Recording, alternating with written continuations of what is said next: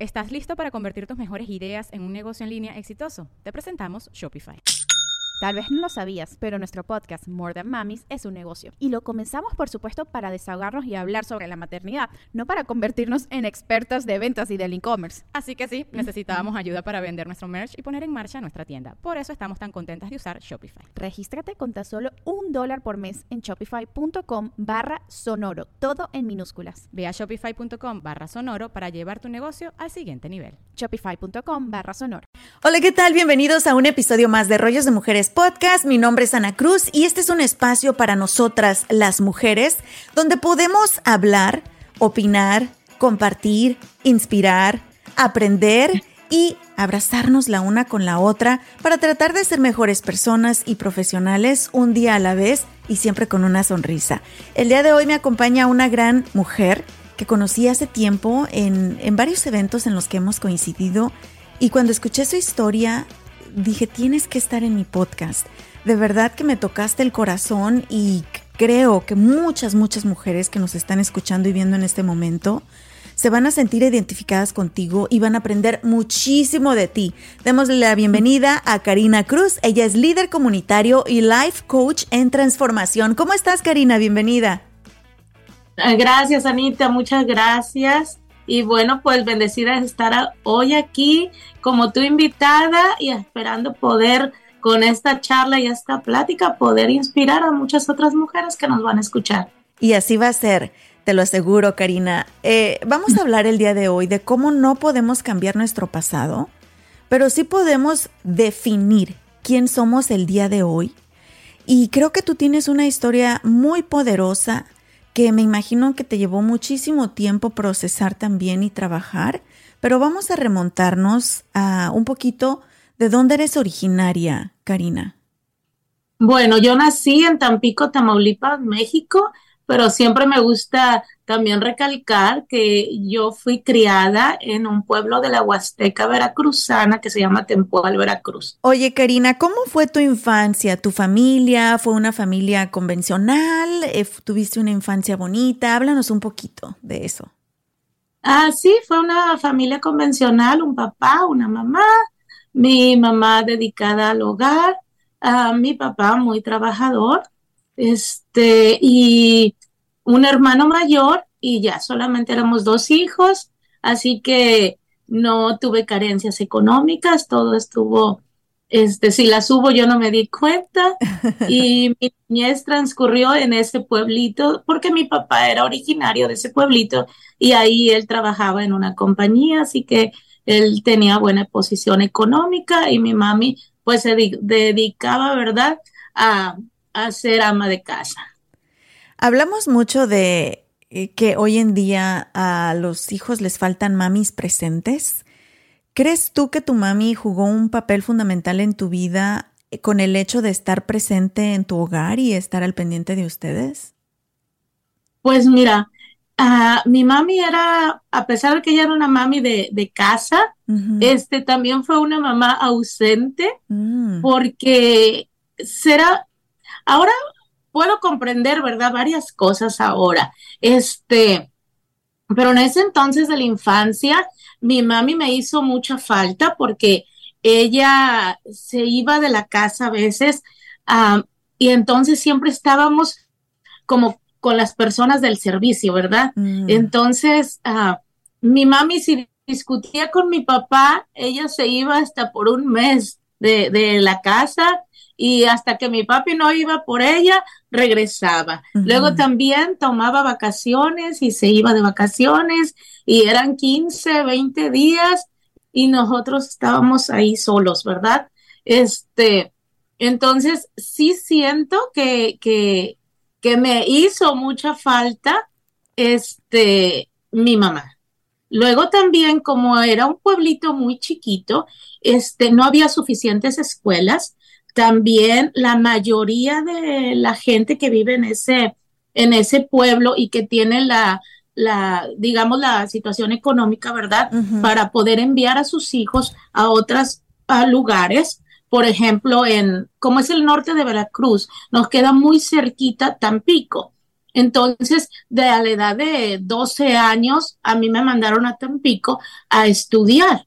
Este, también, o sea, me rentaron un departamento, uh, básicamente, o sea, una niña con un departamento, una señora del servicio y yo sola iba a la escuela, yo regresaba, yo sola iba, porque mi mami estaba con mi papá en el pueblito y el fin de semana yo iba para el, para el pueblo, para la casa de mis papás.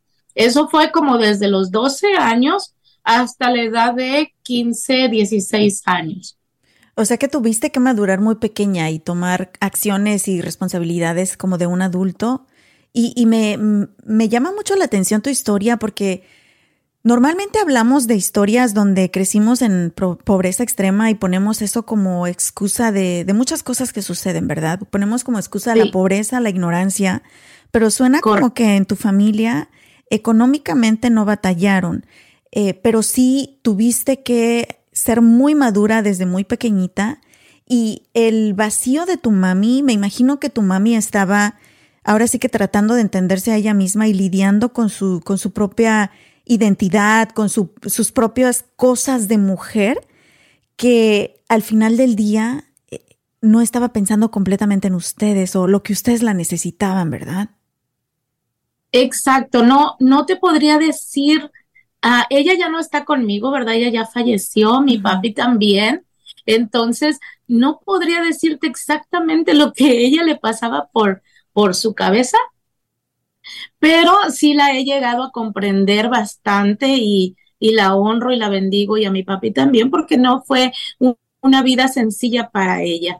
Ah, venimos de, de, una, vengo de una familia que se ha visto mucho el alcoholismo, mm. tanto de por mis abuelos, mi papá, mis bisabuelos, este, entonces mi papá era una persona amorosa, como padre, yo lo puedo ver ah, como, eh, no me pudo Dios haber regalado un mejor padre que mi papi, o sea, yo lo amo, aunque yo nunca me he acostumbrado a decir yo lo amé, no, yo amo a mi papá, lo amo con, con todo mi ser, este, y como abuelo, indiscutiblemente también, pero ahora que, que estoy en otro nivel de conciencia y me he estado dando cuenta, pues como esposo, ¿verdad? Ahí sí, ¿verdad? Con, con su, él tenía una situación de alcoholismo, entonces, pues mi mami debió de, de ser eso muy difícil para ella, el poder lidiar con un esposo alcohólico.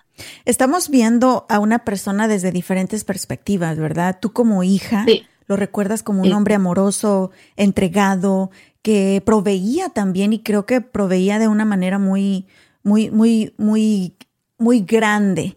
Eh, él estaba preocupado por darles lo mejor a ustedes, pero definitivamente tu mami lo vivía de otra manera, lo vivía como su esposo que ahora sí que todos en esta vida jugamos diferentes roles, no somos los mismos como padres, como hijos, como esposas, como esposos, como amigas. A veces somos mucho más buena onda como amigas allá afuera que lo que realmente somos en casa, hasta con nuestras propias parejas. Así que... Exacto. Me encanta que nos hagas verlo desde esa perspectiva. Ahora, Karina, ¿desde que eras niña fuiste así de positiva como eres ahorita y una niña feliz? No, este, bueno, fue una, fui una niña tímida, una niña que me costaba mucho encajar. Todavía, todavía ah, me cuesta también, todavía me cuesta encajar en ciertos círculos. Ah, si vamos a hablar de, de sociedad, me cuesta mucho trabajo. Mi círculo social en verdad es muy chiquititito. Eh, mis amistades se cuentan ahora sí que con mis deditos de mis manos y me sobran las que son de verdad mi, mi vínculo más cercano. Este, ¿por qué? Porque de niña, pues la, situación de soledad, que es como yo lo veo ahora, ah, viví mucha soledad en mi infancia. Entonces siempre ah, yo me refugiaba mucho en los libros. Mi papá tenía una gran enciclopedia, uh, gran biblioteca y compraba muchas enciclopedias en ese entonces y yo leía, yo, esas eran mis, mi compañía era leer, eran esos libros, ahí yo me, yo me refugiaba ahí. Mi casa, de, de la niñez era como retirado del centro del pueblito. Entonces a mí en la mañana me llevaban a la escuela y a las 2, 3 de la tarde, o creo 2 de la tarde, yo no recuerdo, me levantaba mi mamá y me llevaba para a esa casa que estaba retirada. Entonces yo no convivía con las amistades de, de, la escuela, no como los otros niños que vivían como en el centro del lugar y, toda la tarde podían andar de casa en casa. Y yo no, yo mi casa era lejos y yo me iba y me, le digo que mis vecinos eran las vacas y el potrero. Eso, o sea, yo no, yo no tenía otras niñas con quien jugar. Entonces yo solita aprendía a jugar y también hablaba sola y me contestaba sola y, y, yo sola jugaba. Qué hermosa. Eras una niña tímida, pero también aislada. No porque tú lo hayas decidido, sino por la forma en la que vivían ustedes. Karina, ¿qué, ¿qué es lo más bonito que recuerdas de tu niñez? De mi niñez tuve muchos, muchos momentos ah, muy felices al lado de, de, mis papás también. No todo fue así como que oscuro. Este, recuerdo muchas ocasiones con mi papá, este, viendo la luna, las estrellas, mm. porque en ese cielo impresionante, ah, él siempre se acostaba conmigo en un, allá le llaman un catre, así que en catre de niña siempre recuerdo estar con él. También ah, era, tenía miedosa, siempre he sido miedosa. Veníamos acá a la isla del Padre cuando, cuando en ese entonces, no sé, yo tenía a lo mejor ocho años, siete años y, y nos traían a, pasear para acá en vacaciones y, y yo recuerdo que le decía, papi, cuando nos, va, nos vamos a aventar por el tobogán, le decía, pero cuando yo ya vaya a caer abajo en la alberca, tú me vas a levantar. Y él lo hacía, y ese sentimiento de donde él me levantaba para que yo no me hundiera en la piscina, me da un sentimiento de, de, seguridad, o sea, de que él era, él era mi héroe, mi refugio, mi todo. Y él lo hacía. Entonces, esos son unos recuerdos bellísimos que siempre me van a acompañar. Karina, ¿y hubo momentos muy tristes también en tu niñez? Y donde tu héroe, tu refugio, tu fuerza, tu papi, no pudo rescatarte en ese momento. ¿Quieres llevarnos un poquito a, a qué fue lo que sucedió cuando eras niña y cómo impactó tu vida hasta hace poco, cuando decidiste atravesar un proceso de transformación? Sí, claro que sí. Bueno, yo sufrí, ¿verdad? Abuso sexual cuando estoy en, todavía no tengo como exacta la, la edad que tenía, pero por mis recuerdos, yo puedo verme chiquita como de unos siete, seis años. Entonces, y fue este abuso, ¿verdad? Fue por parte de mi hermano mayor. Entonces, fue una situación que marcó, que sí marcó mi, mi vida, porque me volví más todavía retraída, más también silenciosa.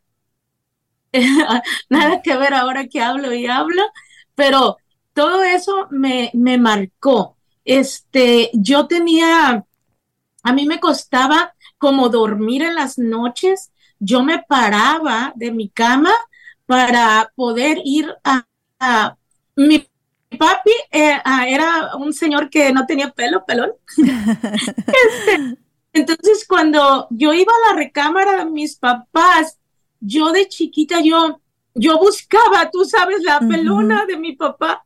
Yo le buscaba el pelo y si yo sentía que era peloncito, yo me acurrucaba al lado de él y él como que aventaba a mi mami para allá, para el otro lado. y me abrazaba pero que yo no me fuera a equivocar y que me metiera del lado de mi mami, porque ahí sí me regresaban derechito para mi cuarto con un chanclazo bien dado. Así que, que eso, este, pues eso sucedió y, y eran esos, ah, como, ¿cómo se dice? Como semáforos que yo daba que estaba siendo abusada, pero sí, como dices tú, creo que mis papás no, nunca se dieron cuenta o no fueron conscientes de, de eso. ¿En qué momento te das cuenta que están atacando tu, tu integridad, tu inocencia? ¿En qué momento te sientes violada? Bueno, yo creo que me vine a dar, a tener así como dijiste, una conciencia de eso, me vine a dar cuenta en mi adolescencia no tanto en la niñez, no tanto en la niñez, este, sino ya de adolescente me empiezo a dar cuenta que eso no era normal, que, que, o sea, que a mí me había violado me habían estado abusando de mí. ¿Fue por muchos años, Karina? Yo recuerdo que no fue solamente una ocasión, sino que hasta suponiendo, hasta que a mi abuela. Ella, las, la señora que nos, que nos cuidaba en ese entonces, ¿verdad? Le dijo a mi abuela, le dijo, ponga atención a los niños porque eh, el, el, hermano mayor dijo, me está nada más diciendo que ya me vaya y que ya me vaya. Ello, él quiere hacer algo. Y sí, entonces ella, la servidumbre. Pues se iba, la señora de servicio se iba y mi abuela vio cuando mi hermano estaba abusando de mí. Oh y ahí es cuando ya paró ese abuso. ¿Trataste tú de decirle algo a alguien en algún momento o tenías miedo? Yo tenía miedo, era, era, mi pensamiento era como yo era la princesa, la reina, la todo de mi papá. Yo decía, mi papá va como que a matar a él, ¿verdad? Y aparte, ahora yo dije, yo esperaba que la persona adulta que era mi abuela, era la abuela, era la, la mamá de mi papá. Entonces yo dije, a ella tenía que haber dicho la situación por la que yo estaba pasando y no lo hizo, se quedó callada. O sea, que de esa ocasión donde ella encontró a tu hermano abusando de ti, todavía lo guardó, no lo denunció ni... Nunca lo dijo. Wow. Mi papá murió y nunca supo ¿De verdad? Wow. ¿Con cuántos años te, te ganaba tu hermano? Ah, cuatro años. Wow. Era, era un niño también. Yo ahora, con todo, con todo este proceso, ah, yo no sé, yo me pongo a, a, a, pensar, ¿verdad? Que digo, yo no sé, él, me dicen a veces, ¿cómo yo puedo perdonar? O como, ¿verdad? Bueno, yo ah, no tengo ningún rencor este, hacia mi hermano, yo he limpiado mi corazón absolutamente de todo y yo ahora digo, él quizá pudo estar expuesto también, no sé, a pornografía, pudo estar expuesto a que alguien también abusara de él, o sea, no lo sé, no lo sé yo cuento lo que es mi historia y, no sé la historia de él, ¿verdad? Este, yo no tengo ninguna comunicación con él a partir de que, de que mi mamá muere, este, y surgieron otros, otros, este, ah, detalles ahí. Entonces no tengo ninguna comunicación con él desde el momento, vaya, él, desde el momento que yo pude romper el silencio a mis que vamos a decir como a los, más o menos como a los, ah, yo creo que 42 años, 40 por ahí así, que fue esta revolución de, de Karina, este, se lo pude decir a mi mamá, se lo pude decir a mi mamá y este, y ella lo encaró a él y él lo aceptó. ¿Pudiste tú encarar a tu hermano y, y preguntarle por qué lo hizo? No, yo no. No, mi mami. Tu mami. ¿Cómo te marcó este hecho? Cuando, yo lo pude decir, se lo pude decir. A mi papá nunca se lo dije y falleció y murió en el 2012.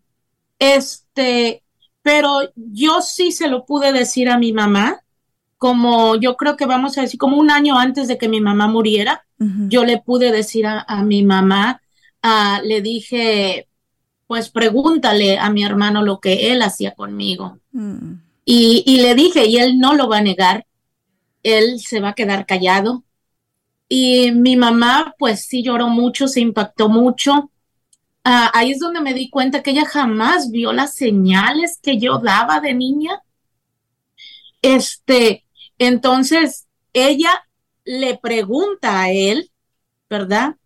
Y él absolutamente se quedó callado, o sea, no lo negó, se quedó callado aceptándolo. Mi mami me llama por teléfono y me dijo, yo te creo porque él hizo lo que tú me dijiste que él iba a hacer. Entonces mi mamá me creyó y yo he estado, yo tuve una, una guerra muy difícil conmigo, con Karina, de hablarlo o no hablarlo públicamente, porque no nada más es uh, ve y dilo, sino hay otras partes que a mí me costaba y me gustaría, a mí me, me, me, me podía como que, como que si yo tenía que proteger, por decirlo de alguna forma, tenía que proteger. Esas partes son suponiendo que mi hermano tiene una esposa, tiene ahora unas hijas que ya son mayores. Y, no es como cuando tú dices, ah, abusó de ti el señor aquel de allá de la esquina, que no es tu familia o, alguien desconocido. No, aquí se, se trata de alguien que es tu familia. Y sabes. Entonces, eso implica mucho, va a implicar divisiones. Es, es algo muy grande. Pero sabes que la mayor, la mayor parte de esos abusos la mayor parte del tiempo, esos abusos que suceden en casa son de las personas más cercanas a los niños, de las personas en las que los niños confían. Y precisamente es ese sentimiento de culpa y de responsabilidad la que no los deja hablar porque al final del día tú te sientes culpable y responsable de que si dices algo o vas a, romper una familia o vas a mandar a un ser querido a la cárcel o inclusive a lo mejor desencadena una desgracia porque muchos papás pueden inclusive hasta tratar de matar a esa persona cuando se puede tratar de, de tu propio familiar. ¿Crees que esto fue lo que te mantuvo en silencio por muchísimos años y guardando ese dolor para ti solita? Sí, o sea, yo, yo, yo, ¿cómo te diga? Este, el hecho de que mi papá se enterara era demasiado, o sea, yo no lo iba a aguantar, o sea, no, simplemente a mí no me iban a salir las palabras. Eh, me llevó a esta situación de poder hacerlo público, me llevó varios años de, terapia, más de tres años en, en, esa situación, porque también de mi parte estaban mis hijos, que también, como te digo, como que yo quería Ah, pues sí, yo no sé tú como madre quieres hacerles una caparazón a ellos, ¿verdad? Pero lo que me llevó a esto es estar completamente 100%, más de 100% segura que si lo iba a hacer público, no iba a dar vuelta yo atrás, porque yo lo que quería, o sea, tuve que saber, una primero tuve que limpiar mi corazón. Tuve que saber que no era por una venganza, que no era por resentimiento y que mi corazón estaba completamente limpio, pero que no debemos de callar, no debemos de guardar el silencio porque tenemos que hacer conciencia a las personas en que pongan a que estén alerta a esas señales que uno de niño da. Yo daba las señales que yo daba era pues retraída, era este, tímida. Hubo inclusive, yo caminaba y me, como que me jorobaba, que a mi madre llegaron a preguntar si yo tenía como una joroba en la espalda. Pero no era, no era así. A mí me chocaron de todo, o sea, yo no tenía nada. Era que yo caminaba como avergonzada, como para adentro. Este, que me paraba en las noches cuando estaba siendo abusada, yo buscaba el refugio de mis papás y mi mamá me regresaba, o sea, mi mamá creía que yo era chiflada, que yo era este una niña, como te diga, traviesa, que se que nada más quería de berrinche irse a dormir allá, no. Inclusive mi mamá me, me llegó a amarrar mi pie de la cama para que yo cuando me quería parar en la noche no me pudiera parar. Ay, hermosa. Entonces, este, he tenido que trabajar mucho con mi pierna porque cuando estoy en un estado de ansiedad, me duele mucho mi pierna y ahora sé que mi cuerpo recuerda eh, eso de que me amarraban de la cama. Entonces, sí viví muchos traumas también, este, pues, ah, digo, como dices tú, mi mamá no era una persona ignorante que no haya ido a la escuela, no, no estaba quizá tanto en ella, ¿verdad? Que, que no, nunca se dio cuenta, o sea, no. Tratando su propio dolor y tratando de, encontrar su propia felicidad. Y, y, estaba sucediendo demasiado contigo, Karina. Y este es un tema de verdad que me, me siento tan impotente y te lo juro que no quisiera que ningún niño, ninguna niña en este mundo tuviera que pasar por esa situación. Y precisamente por eso es bien importante compartir estas historias, porque están sucediendo, están sucediendo más de lo que uno se imagina y tienen que parar tienen que parar y los responsables aquí no son los niños. No eras tú, amor, de estar pidiendo, por favor, protéjanme en esta cama. No eras tú de, de, de estar pidiendo a gritos justicia. Los responsables somos los adultos. Esa es la gran responsabilidad al convertirnos en padres, proteger de todo, de todo a nuestros niños. Y, como tú lo dijiste, tú, tú viviste tu historia, tú, tú atravesaste ese abuso, tu hermano también vivió una historia, me imagino, no sé cuál sea, y tampoco ni lo estoy justificando. Y creo que debe de haber mucho trabajo por, por parte de tu hermano también. Y en este episodio no estamos de aquí ni para hablar de él, ni siquiera ni siquiera creemos que sea justo porque estamos enfocados en ti, amor. Y, no sé cuál sea la situación con tu hermano, no sé si él te haya pedido perdón, no sé si ha podido enfrentar lo que hizo también. Eh, no sé cuál sea la situación, pero lo que sí quiero saber es cómo está tu corazón en este momento, amor. Bueno, no, como te digo, no hay ninguna comunicación y la última comunicación fue amenazas Ah, porque surgen amenazas y, ¿cómo se llama este? Ah, me dijo, este, tú sabes que puedes sacar el, monstruo que llevo adentro y le dije, sí, sí, sé cuál es el monstruo que llevas dentro. Esa fue mi última comunicación con él. Este, mi mami ya estaba enferma, yo no quería ya como que ella sufriera más, ¿verdad? Yo estaba ya en ese proceso de, de limpiarme, de sanarme. He luchado por mi sanación. Eh, me han costado muchas horas de, de, terapia, este, de crisis también. Este, yo tuve tres, tres intentos de suicidio también.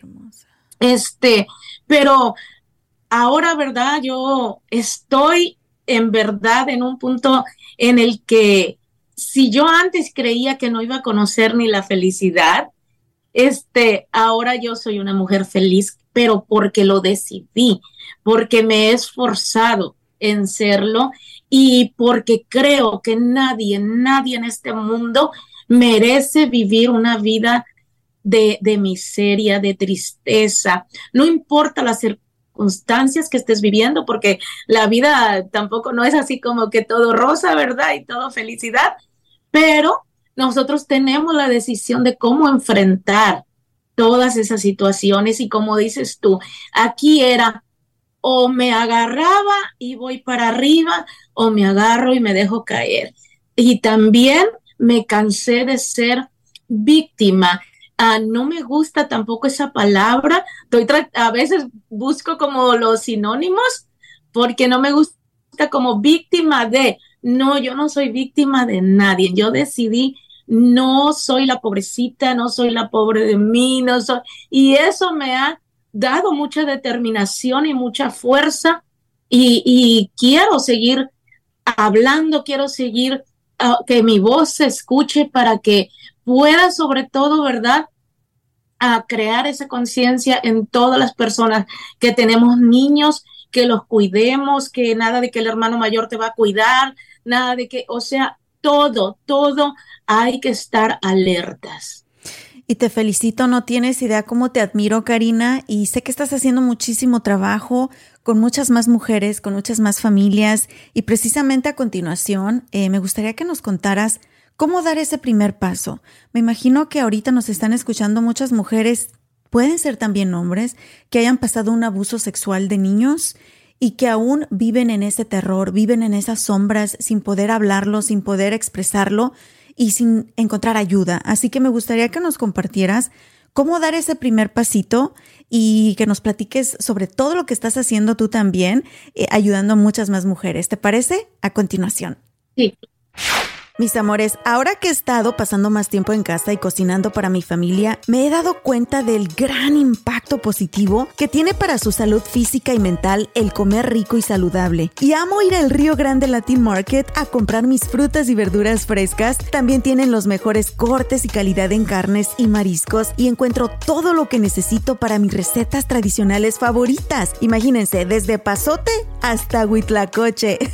Ahí lo encuentran. Y lo mejor de todo es que tienen especiales cada semana, porque sé lo importante que es ahorrar dinero, especialmente en estos momentos, ¿verdad? Visita tu tienda al Río Grande Latin Market más cercana en el área de Dallas Fort Worth y también visita su página web elriogrande.net para inspirarte con sus recetas.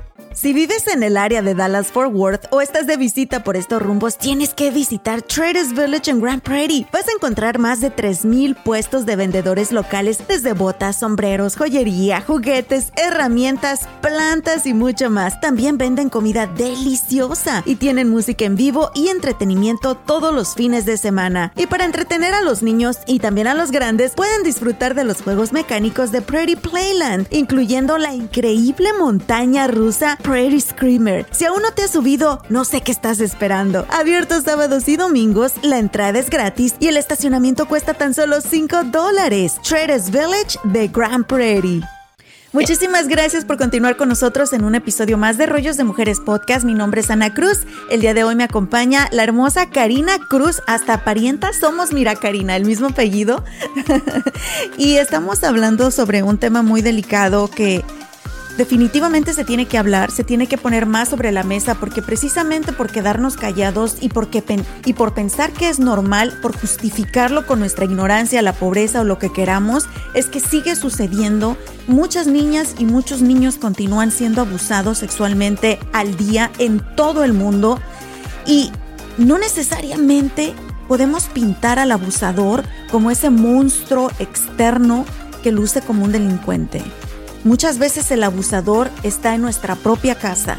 Es la persona en la que más confiamos, es la persona más cercana a la víctima y es la persona que de verdad puede dañarlos más precisamente por esos lazos de amor, de confianza que se supone que entre familiares debemos de tener. Karina, te agradezco inmensamente que estés compartiendo tu historia con nosotros el día de hoy. Sé que has tenido que trabajar mucho, mucho para poder estar aquí el día de hoy y hablarla y compartirla abiertamente, pero créeme amor que estás tocando muchos corazones y con una sola persona que logremos cambiar en este momento o logremos guiarla para que encuentre ayuda, creo que vale la pena todo. Y así que te lo agradezco, Karina. Gracias, Anita. Karina, ¿en qué momento tú te das cuenta de que quieres dejar de ser esa víctima, quieres dejar de ser esa mujer que vivía en las sombras, quieres dejar de ser esa niña que sufrió y cayó y que tuvo mucho miedo. ¿En qué momento dices, basta? Tengo que hablarlo y tengo que encontrar sanación para mí misma. Bueno, te cuento súper rapidito. Este, me casé a los 16 años, emigré, tuve mi primera hija a los 17 emigré aquí a los Estados Unidos a la edad como de 21 años, 22 años. Este, ah, me, me, ¿cómo se llama? Me casé y estuve casada por 27 años y estuve viviendo esos 27 años en violencia doméstica.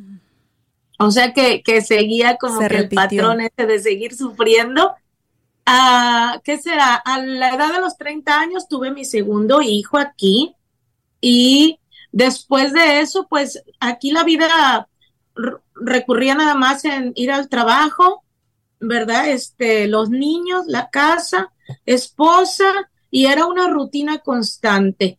Ah, mi ex esposo también alcohólico, yo estaba, como quien dice, repitiendo patrones. Y la vida mía, en verdad, esa palabra es bien fuerte, pero era una vida miserable.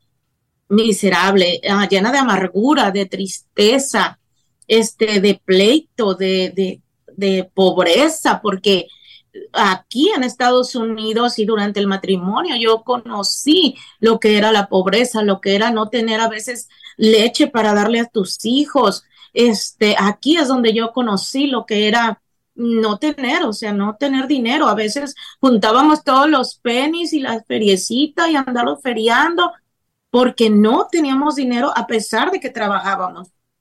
Entonces fue bien duro, 27 eh, años. Yo, yo también digo, pues, ¿dónde tenía el cerebro, dónde tenía la razón que, que no me daba cuenta o no quería aceptarlo por todos esos perjuicios y mitos y todo aquello que nos han ido inculcando?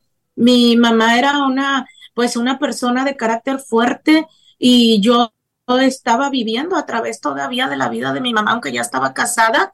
Ella dirigía parte de mi vida y cuando yo quería alzar la voz y decir, este, en esta, en esta vuelta me bajo yo, ya no quiero estar casada, me decía, eso es lo que escogiste y ahora te aguantas. Y esa era de que, aquí tengo que seguir y me aguanto.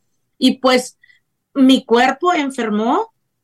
en el 2012, mi papi viene para acá, para los Estados Unidos de, visita, y este, en mayo, eh, fue en enero, él vino para acá en enero y en mayo él muere de cáncer, un cáncer que se lo llevó muy rápido y este y ahí fue el encontronazo este donde yo decido, ¿verdad? Que que si a mí me llegaran a dar algún día, ¿verdad? Un, un diagnóstico así, este, ¿qué había hecho yo con mi vida? O sea, yo dije, wow, la, fue mi primer enfrentamiento con la muerte. ¿verdad? El, el, el ver a, mi papi que se acabó tan pronto, tan rápido, él todavía tenía muchas ganas de vivir, este, pero ya no hubo un tratamiento para él. Entonces eso fue mi encontronazo, mirarme en el espejo y decir, ¿qué has hecho con tu vida? Ah, había ganado mucho peso, 220 libras de peso. Este, tenía una diabetes súper descontrolada, diagnosticada desde los 20 años con insulina, este, riñones, vesícula, mm, dolores de cabeza, migrañas. Este, entonces, eso me hizo a mí decir, o sea, o de verdad esto te va a llevar a la muerte, o como dicen, toca el fondo y sube y agarra el impulso. Y al ver también que esa misma violencia que yo estaba viviendo ya estaba traspasando a mi hijo, o sea, ya también mi hijo, mi hija, eh, ella se fue a la universidad a los 18 años y ella, les digo, ella ya hizo su vida y ella se recibió y ya vivía aparte, ¿verdad? Y el único que estaba en el hogar era mi hijo Chris. Este, ellos se llevan 12 años de diferencia entonces, mi hijo Chris ya también estaba viviendo la violencia. Mm. Cuando ya también este, los malos tratos, los gritos, este, algunas veces los golpes ya también eran para él. Ahí es como cuando uno de mamá dice, ya basta. Cuando había momentos que, que, que mi hijo dijo una vez, o sea, tú ya no le vuelves a dar a mi mamá, mi hijo tenía como 12 años, yo dije, mi hijo está creciendo y yo no quiero que mi hijo un día llegue a, darle un golpe a su papá, ¿verdad? Porque como quiera es su papá y merece su, su respeto. Y este, entonces yo ahí es que dije, yo soy la que tengo que tomar esa decisión. Sí ya nadie me creía, o sea, mi hija no me creía cuando le decía me voy a divorciar. Entonces yo lo que empecé fue a informarme, empecé a ir a esas, este, Ah, ¿cómo te diga? Reuniones que hay con la policía que hacen para informar de cómo denunciar la violencia doméstica. Por eso yo apoyo todas esas causas porque ahí es donde yo me informé, donde yo pude saber que aunque yo había sido casada en México, yo me podía divorciar aquí en los Estados Unidos. Entonces busqué los recursos, busqué los abogados que me recomendaron y pude salir de la violencia doméstica gracias a toda esa información que fui, como quien dice, recolectando. Fui haciendo, sí, haciendo paso a paso cada cosa que me iban diciendo los profesionales. ¿Y crees que eso fue como entonces el detonante de poder sanar no solo lo que te estaba sucediendo en ese momento con tu matrimonio, pero también regresar e indagar tu niñez y el entender el por qué habías permitido ser eh, víctima en una relación de violencia doméstica, por qué te habías permitido descuidar tu cuerpo de la manera que lo habías descuidado, tu mente, tu corazón. ¿Fue en ese momento donde dijiste es que todo viene desde atrás, tengo que empezar a trabajar esto? Bueno, no fue tanto hasta después de que, de que logré primero como quitarme la, la, el yugo de, de, lo que estaba viviendo en la violencia. Entonces, después de que me divorcié, ahí es donde empieza un caminar de búsqueda empiezas a despejar tu mente, ¿verdad? Ya te quitas ahora sí, lo que te estaba torturando en el momento, en espacio, en palabras, en, en, insultos, en todo eso, y ya cuando tu mentecita está despejada, es cuando ahora sí empiezas a trabajar de fondo. ¿Crees, ¿crees que esto... Primero, suponiendo, con tu verdugo ahí no puedes hacer nada, no puedes ni ir a una reunión, no puedes ni nada, no. Primero, yo me fui al, al punto. Primero, me divorcié, me logré divorciar y pude salir de la violencia. y después, de encima. un caminar largo. Eso. ¿Y, ¿Y, crees que esto también te llevó a ser una mamá más cautelosa, más protectora, una mamá más presente, no solamente físicamente, pero también de mente y de corazón con tus hijos? Sí, a mi hija también siempre la, la protegí bastante.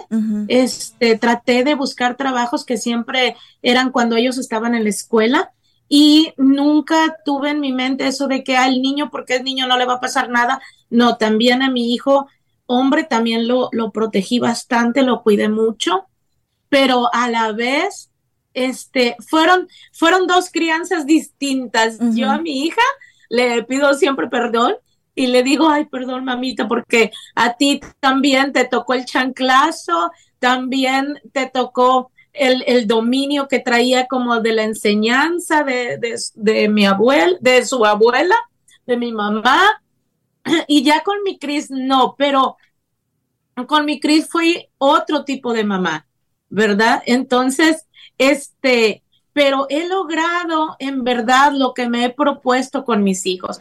A mi hija yo me la llevaba este conmigo al trabajo y le decía, "Mira, ves que hay otras formas de vida, pero tienes que estudiar." Decía, "Estudia." Y si ella se dedicó lo que es estudiar, ella se graduó de licenciada y ahorita es uh, se me, se me, ¿cómo se llama? Tantos, tantos títulos este, que de la, de la mente, pero ella trabaja en, en, el, en el Dallas ISD y es un excelente ser humano. Y mi Cris también lo hemos uh, logrado encauzar y es un gran muchacho, está estudiando también en la Universidad de A&M en Commerce, está para negocios. Y entonces creo que he podido lograr tener o darle a la vida, ¿verdad? Un regalo, ese regalo que son mis hijos, el, esa, el verme a mí ahora ah, como una mujer, ¿verdad? Que, que ha podido salir adelante, simplemente ser una mujer autosuficiente, el que yo haya podido pagar mis cuentas yo solita, que yo pueda haber sido una mujer independiente. A mí ahora el dinero me rinde este, muchas veces hasta con el mismo sueldo que tú tenías antes, ahora rinde más porque ya no estás en esa misma energía de, de desastre. Con mucha paciencia, con mucho esfuerzo y educarnos, sobre todo educarnos. Y es lo que tú has hecho. Ahora eres dueña de tu propio negocio, Karina, después de todo lo que te tocó pasar de niña, después con tu matrimonio, tomas el control de tu vida, tomas el control de lo que eres hoy, empiezas a trabajar tu pasado y dejarlo atrás porque ya no puedes hacer nada para cambiarlo, pero sí empiezas a crear, a forjar a la Karina que tú quieres y a la que eres el día de hoy. Y me encanta porque desde que te conocí eres súper sonriente, tu energía es tan bonita, Karina, y sé que estás usando tu experiencia de vida y también te has educado para ayudar a muchas más mujeres a salir de ese pasado que las sigue atormentando y que a lo mejor no tuvieron control absoluto de lo que les sucedió, pero que siguen con esa bandera de víctima. Y me encanta que tú lo dices, odio esa palabra porque es lo que nos mantiene en ese hoyo, en esa oscuridad y tú estás dispuesta a compartir tu historia tan dolorosa, pero para que ya mujeres paren de vivir en esa oscuridad y dejen de ser víctimas. Cuéntanos un poquito qué es lo que estás haciendo, cómo das tus sesiones, cómo es este grupo del que eres parte y por qué las mujeres de verdad necesitan pedir ayuda ya, Karina. Bueno, mira, el primero es eso, decidir que de verdad quieres un cambio. Eh, yo, yo, estudié el coaching que, se, que es coaching de transformación, de transformación de vida y, si me dicen qué referencias tengo, pues vean mi vida, el antes y el después. Sí, hay que tener determinación, decir basta, empezar a vivir la vida que uno quiere, eh, eh, enfrentarte a ti y tenemos, como yo les digo, mira, es bien, es, es duro, pero muchas veces ya lo sabemos, nomás que no lo queremos hacer. Entonces es Primero es tú cortar con todas esas cadenas que vienes cargando y que te echas encima. Quieres ser la hija perfecta, quieres ser la mamá perfecta, la esposa perfecta, y eso no debe de suceder. No digo que no debamos de estar ahí, pero también primero tenemos que ser la Karina que uno quiere. ¿Me entiende? La mujer que uno quiere. ¿Quién soy yo? Recuperar esa porque tenemos una, una, una falta total de identidad. Entonces, recuperar nuestra identidad. Yo no recordaba ni lo que sabía, lo que había aprendido a hacer, o sea, estaba totalmente viviendo entre que la hija, entre que mi hija y entre que el marido, entre que mi otro hijo. Entonces, Karina no tenía ni voz ni voto aquí, en esta vida. Entonces, me perdí completamente. Entonces, me vine y tú te, te, cualquier persona que me está escuchando, que me va a escuchar, ¿verdad? Es qué quiere ella, que no se ponga a pensar qué quiere el marido, ni qué quiere, y eso no es egoísmo, no, sino qué quiere ella. Y después trazar un plan, cómo lo vas a lograr, ¿verdad? ¿Cómo lo vas a lograr? Y todo puede ir en conjunto perfectamente. Tienes que tener un balance de vida, porque por eso muchas mujeres están frustradas, están amargadas, están, tú las oyes que dicen, estoy harta de cuidar los niños, estoy harta de hacer de comer y, y no debe de ser así, hasta el hacer de comer, digo yo, debe de ser un acto de amor, porque es la comida que tú les vas a dar a tu familia. Mejor el día que no tienes ganas de hacer de comer, no hagas. Ve y compra la hamburguesa ahí en la esquina, pero no les des esa comida de odio, esa comida con coraje, esa comida con frustración, porque eso todo es una energía y tú se las estás dando a lo que tú más quieres.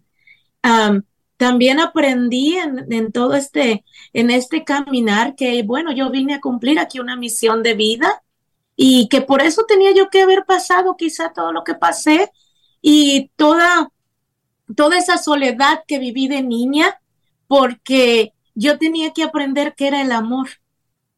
Y el amor primeramente era, tuve que aprender a amarme yo misma, así como soy, con todos esos defectos, como con, mis arruquitas, con, como soy, así me tenía que aprender a amar. Y ahora que, que, que me he podido amar, que me he podido poner en primer lugar, es cuando estoy rodeada de mucho amor. Y les digo, yo soy una persona cariñosa, una persona que tiene mucho amor para dar, pero primero me tuve que, que aprender lo que era el amor. Y no tengo como mi corazón en verdad está completamente limpio porque cuando conozco a Cristo, cuando me doy cuenta en verdad que es un Cristo que sana, un Cristo que vive, este, él, él te transforma la vida y él es el que me devolvió mi sonrisa.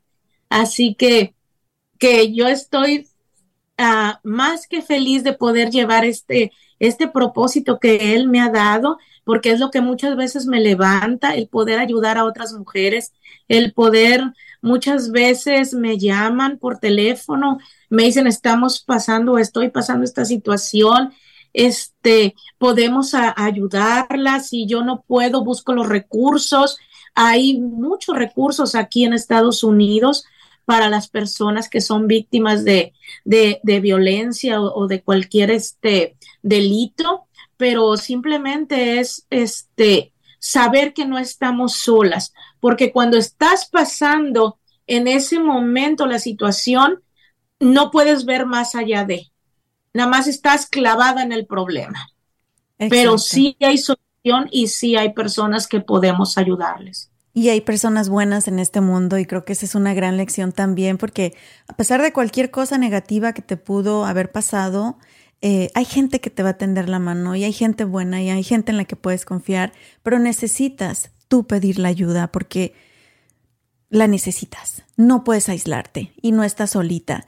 Te agradezco inmensamente, Karina. Yo sé que estás haciendo muchas cosas. La gente que nos está escuchando, que nos está viendo, vamos a poner la información en la descripción de este episodio. Sé que de repente tienes talleres también, así que les vamos a poner los enlaces para que vayan, para que te busquen, para que platiquen contigo, para que te pidan un consejo y también para que se inscriban a tus cursos y también para todos aquellos que están pasando por una relación de violencia doméstica. No están solos, hay salida. Aquí habemos dos testimonios de ello de que sí se puede y de que no puedes cambiar a las personas ni ciertas situaciones, pero sí puedes cambiar quién eres tú y qué decides para ti y qué quieres para ti. Y por supuesto, si eres madre, también puedes cambiar el destino de tus hijos, porque así como lo hizo Karina para que su hijo no se criara en ese ambiente de violencia doméstica, así lo, como lo hice yo cuando supe que estaba embarazada de mi nene y no quería lo mismo para, nene, para mi nene por lo que yo atravesé, tenemos esa responsabilidad de cuidar y de proteger a nuestros niños. Y no es, no es, y tanto un abuso sexual es traumático, como también lo es criarlos en un hogar con, con, violencia doméstica, así que hay que comenzar siendo responsables. Y te agradezco inmensamente, Karina, espero que esta no sea ni la primera ni la última vez que conversemos y que compartamos nuestras experiencias, que compartas tu ayuda para la gente. Así que te mando un abrazote y de verdad que tu sonrisa ilumina, Karina, ilumina. Ay, gracias Anita, gracias por este tiempo y gracias a, a los que nos van a escuchar y pues recuerden que, que se vale, se vale ser feliz. A eso es a lo único que hemos venido a este mundo. Así es. Y muchas gracias a todos ustedes por habernos acompañado en una ocasión más en este episodio de Rollos de Mujeres Podcast. Recuerden que tenemos una cita la próxima semana. Mi nombre es Ana Cruz. Síganos en las redes sociales arroba rollos de mujeres en todos lados. También lean los artículos que estamos poniendo con mucha información sobre este tema en www.rollosdemujeres.com y si crees que alguien necesita escuchar este episodio, por favor, compártelo, porque hoy podrías estar tocando una vida que necesita nuestra ayuda. Muchísimas gracias, los quiero mucho. Bye, Karina. Bye, bye. ¿Estás listo para convertir tus mejores ideas en un negocio en línea exitoso? Te presentamos Shopify. Tal vez no lo sabías, pero nuestro podcast More Than Mamis es un negocio y lo empezamos por supuesto para desahogarnos y hablar sobre la maternidad, no para convertirnos en expertas de ventas y del e-commerce. Así que sí, necesitábamos ayuda para vender nuestro merch y poner en marcha nuestra tienda. ¿Y cómo suena con Shopify? Llegó otra venta. Shopify es la plataforma de comercio que está revolucionando millones de negocios en todo el mundo. Ya seas un emprendedor desde tu casa o desde donde sea, Shopify es la única herramienta que necesitas para iniciar, administrar y hacer crecer tu negocio sin dificultades. Con Shopify puedo gestionar pedidos, envíos y pagos desde cualquier lugar, brindándote toda la información y estadísticas de tus ventas al detalle. Regístrate para un periodo de prueba con tan solo un dólar al mes en shopify.com barra sonoro, todo en minúsculas Ve a shopify.com barra sonoro para llevar tu negocio al siguiente nivel. Shopify.com barra sonoro.